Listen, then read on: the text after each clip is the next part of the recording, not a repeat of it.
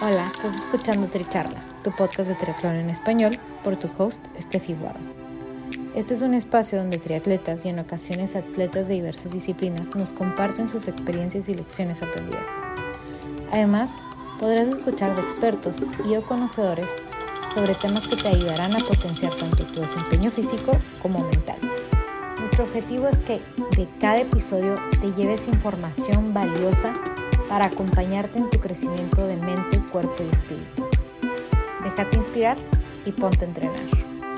Si te gusta lo que escuchas, te agradecemos compartas el episodio, nos sigas y nos apoyes con un rating de 5 estrellas.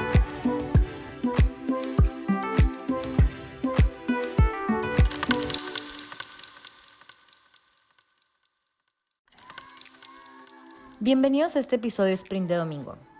Yo soy Steffi Wadon y hoy les hablo sobre la estrategia a la hora de correr largas distancias.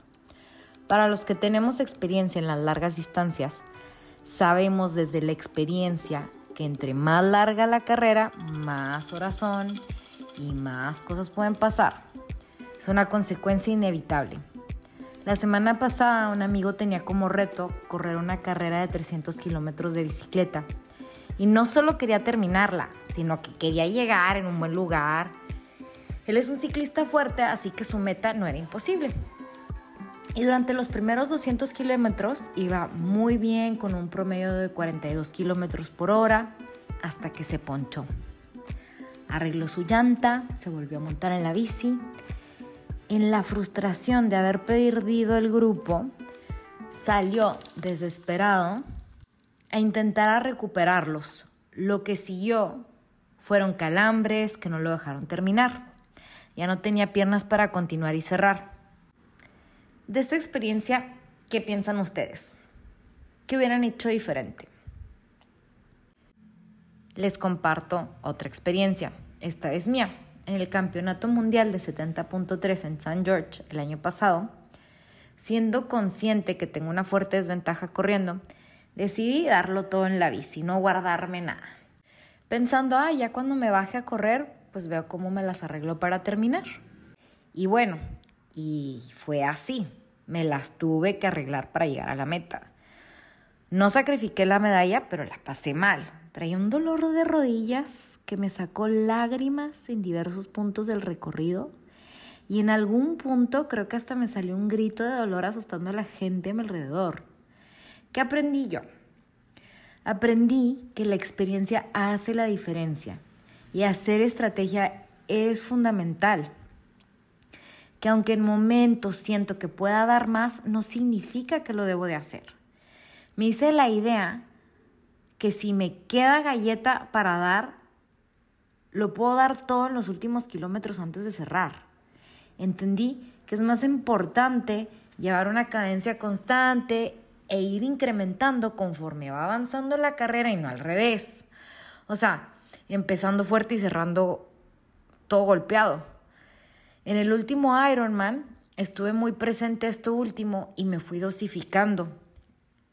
Tenía momentos sinceros conmigo misma y decía, del 1 al 10, ¿cómo te sientes? ¿Podemos seguir este paso? ¿Va bien el corazón? Había momentos en los que veía que me pasaban las chicas y me entraba ese bichito de no querer dejarlas escapar. Me concentraba nuevamente, me traía a mí misma, esta es mi carrera y mi objetivo es llegar a la meta. Un Ironman es una carrera larga y no se sabe. Kilómetros después, fui recuperando a estas chicas que evidentemente se tronaron más adelante. Me sentí muy orgullosa mientras las iba pasando, de haber sido estratégica y honesta con mi cuerpo de cómo me sentía. Entonces, en este episodio sprint, les quisiera dejar este mensaje. Tomen nota de cómo se sienten en los entrenamientos, tanto la nutrición, velocidad, ritmos cardíacos, que es un esfuerzo viable y hasta cuántas horas puedes mantener cierto ritmo. En base a esto, hagan su estrategia y vayan dosificando su energía. El otro consejo que les quisiera dejar es que si es su primera carrera en una distancia que no conocen, no sean rígidos con el resultado deseado. Permítanse estar en etapa de experimentación. Y ya por último, si les toca aprender a la mala, con los como con los primeros ejemplos que les di, bueno, aprendan, tomen nota y corrijan en la que sigue. Al final, el progreso se mide en base a nuestra capacidad de aprender de nuestros errores. Espero que disfruten este mini episodio. Y si les gusta, lo compartan. Muchísimas gracias. Gracias por ser parte de esta comunidad de atletas inspirando atletas. Este espacio es traído a ustedes en colaboración con Ojana Triathlon, donde atletas de todo tipo nos comparten sus experiencias y lecciones aprendidas a través del deporte.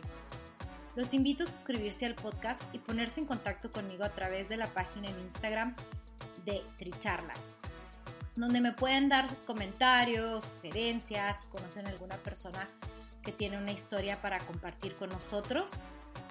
Y estamos en contacto.